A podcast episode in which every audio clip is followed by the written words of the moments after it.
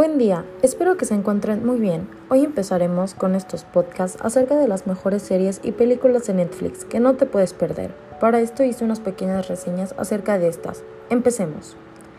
Netflix está que echa humo, aunque cada día nos contemos los estrenos y las series que están por llegar, nunca hay que olvidar aquellas series que han convertido a Netflix en lo que es ahora.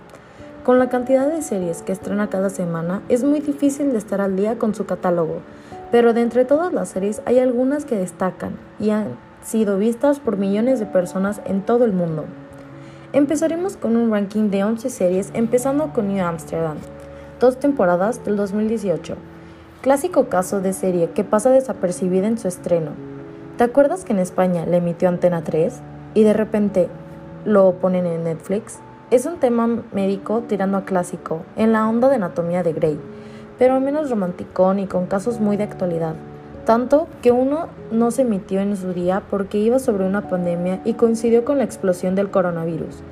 Por si necesitas un gancho final, está ambientado en el hospital más antiguo de Nueva York y el protagonista, además de ser un crack como médico, lleva escondidas una grave enfermedad. En segundo lugar tenemos Sky Rojo, una temporada del 2021. Tanto la crítica como el público están muy polarizados respecto a este nuevo pelotazo de Alex Pina, el creador de La Casa de Papel, es una auténtica bomba por su ritmo frenético, que los capítulos sean tan cortos ayuda mucho, y su propuesta estética brutal. Un auténtico Kill Bill que también bebe de euforia y que además, y ahí radica la polémica, da un puñetazo en toda la cara del lodazal machista que sustenta el mundo de la prostitución a través de la historia de tres mujeres que huyen de la explotación a lo bestia. Es la mejor forma de articular ese discurso, cada uno tiene su respuesta. En tercer lugar tenemos Lupin, una temporada 2021. No es una nueva versión de las aventuras del ladrón de guante blanco, sino una inspiración actual que juega con paralelismos constantes y actualiza este icono a través del talento y la corporidad de Omar Sy. Una historia de justicia y venganza, con crítica incluida al estigma del inmigrante que no busca ser creíble, sino que roba la atención y el cariño del espectador con un juego realmente entretenido. La segunda temporada o la otra mitad de la primera llegará en verano. En cuarto lugar tenemos Seed Cell, tres temporadas del 2013. Si eres tu fino, aquí tienes esta producción israelí sobre una familia judía ortodoxa. Te recomendamos Unorthodox, un poco más abajo, obvio, con el esperable choque entre tradición y modernidad, pero abordado desde un punto de vista realmente interesante choque de culturas muy heavy y con gran calidad. En quinto lugar tenemos Cámbito de Dama, una temporada 2020, posiblemente el éxito más inesperado de la historia de Netflix.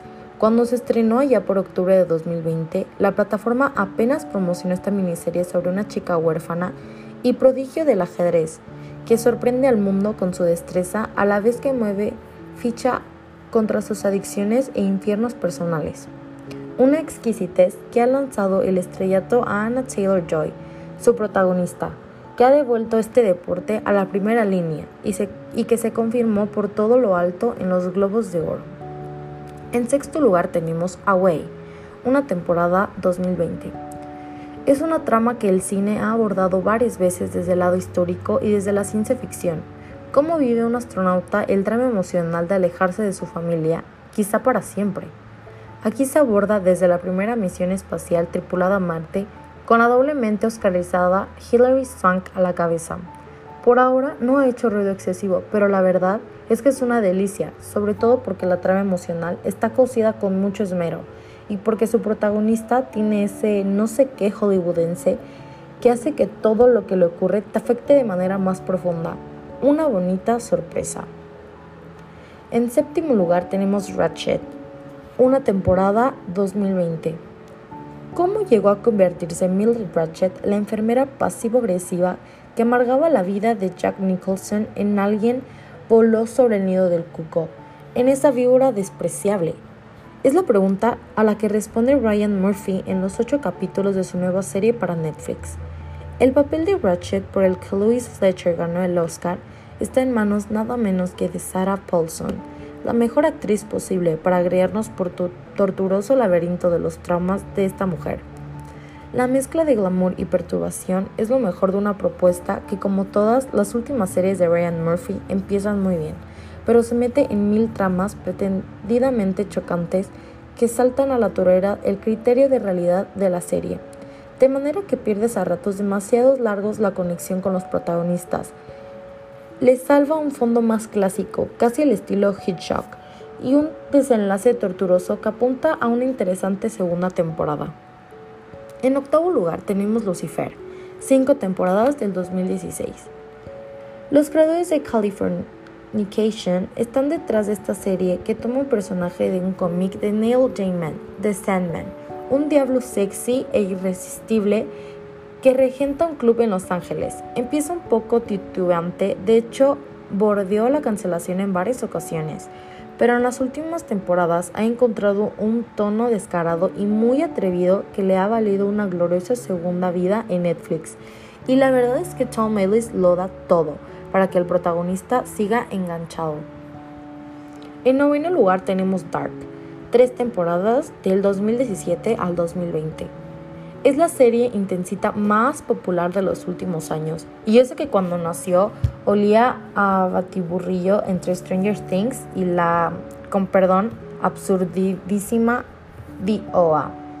El rollo alemán, con frío externo e interno, da empaque a los bamboleos metafísicos de una trama que, si pones de tu parte y te engancha, lo hará hasta el final, y mucho. De hecho, ya hay movimientos en redes para pedir que se haga una cuarta temporada, aunque la tercera ha respondido supuestamente a todas las incógnitas principales, o al menos nosotros lo hemos entendido así, porque la duda y las múltiples interpretaciones son el corazón de esta serie. En décimo lugar tenemos DOA, dos temporadas del 2016 al 2019. Sí, acabamos de decir que The OA es absurdidísima, pero es que esa es precisamente su gran virtud. Da igual la rayada trascendental que se montan, los bailes para atravesar dimensiones, las cegueras a santo de qué. Lo importante es que Paz Vega confesó en una entrevista que no entendió ni papa de qué hacía su personaje, ni de qué iba la serie, pero allí la vemos en una figuración con frase antológica. Los cuatro fans que se la tomaron en serio protestaron porque Netflix cancelara la serie sin un final cerrado. Pero tranquilidad que ya habrá tiempo para reivindicarla y retomarla en el futuro, quizá en otra dimensión, pero será. Y por último, anunciado lugar, La maldición de Hill House. Es una recreación moderna de la icónica novela del mismo nombre de Shirley Jackson, la serie gira en torno a unos hermanos y cómo crecieron una casa embrujada que luego se convertiría en la más famosa del país. Reunidos de nuevo, luego se Reunidos de nuevo como adultos tras una tragedia, la familia tendrá que enfrentarse finalmente a los fantasmas del pasado, algunos de los cuales acechan sus mentes mientras otros se esconden en las sombras de Hill House creada, dirigida y producida por el maestro del terror Mike Flanagan. Hush Oculus, el juego de Gerald. La serie es un complejo drama familiar envuelto en una escalofriante historia de terror. Tras su éxito, se prepara una segunda temporada basada en otra vuelta de tuerca de Henry James. Y bueno, esto ha sido todo. Espero que les haya gustado escuchar un poco de estas series. Nos vemos el próximo viernes con más series y películas de Netflix. Hasta pronto.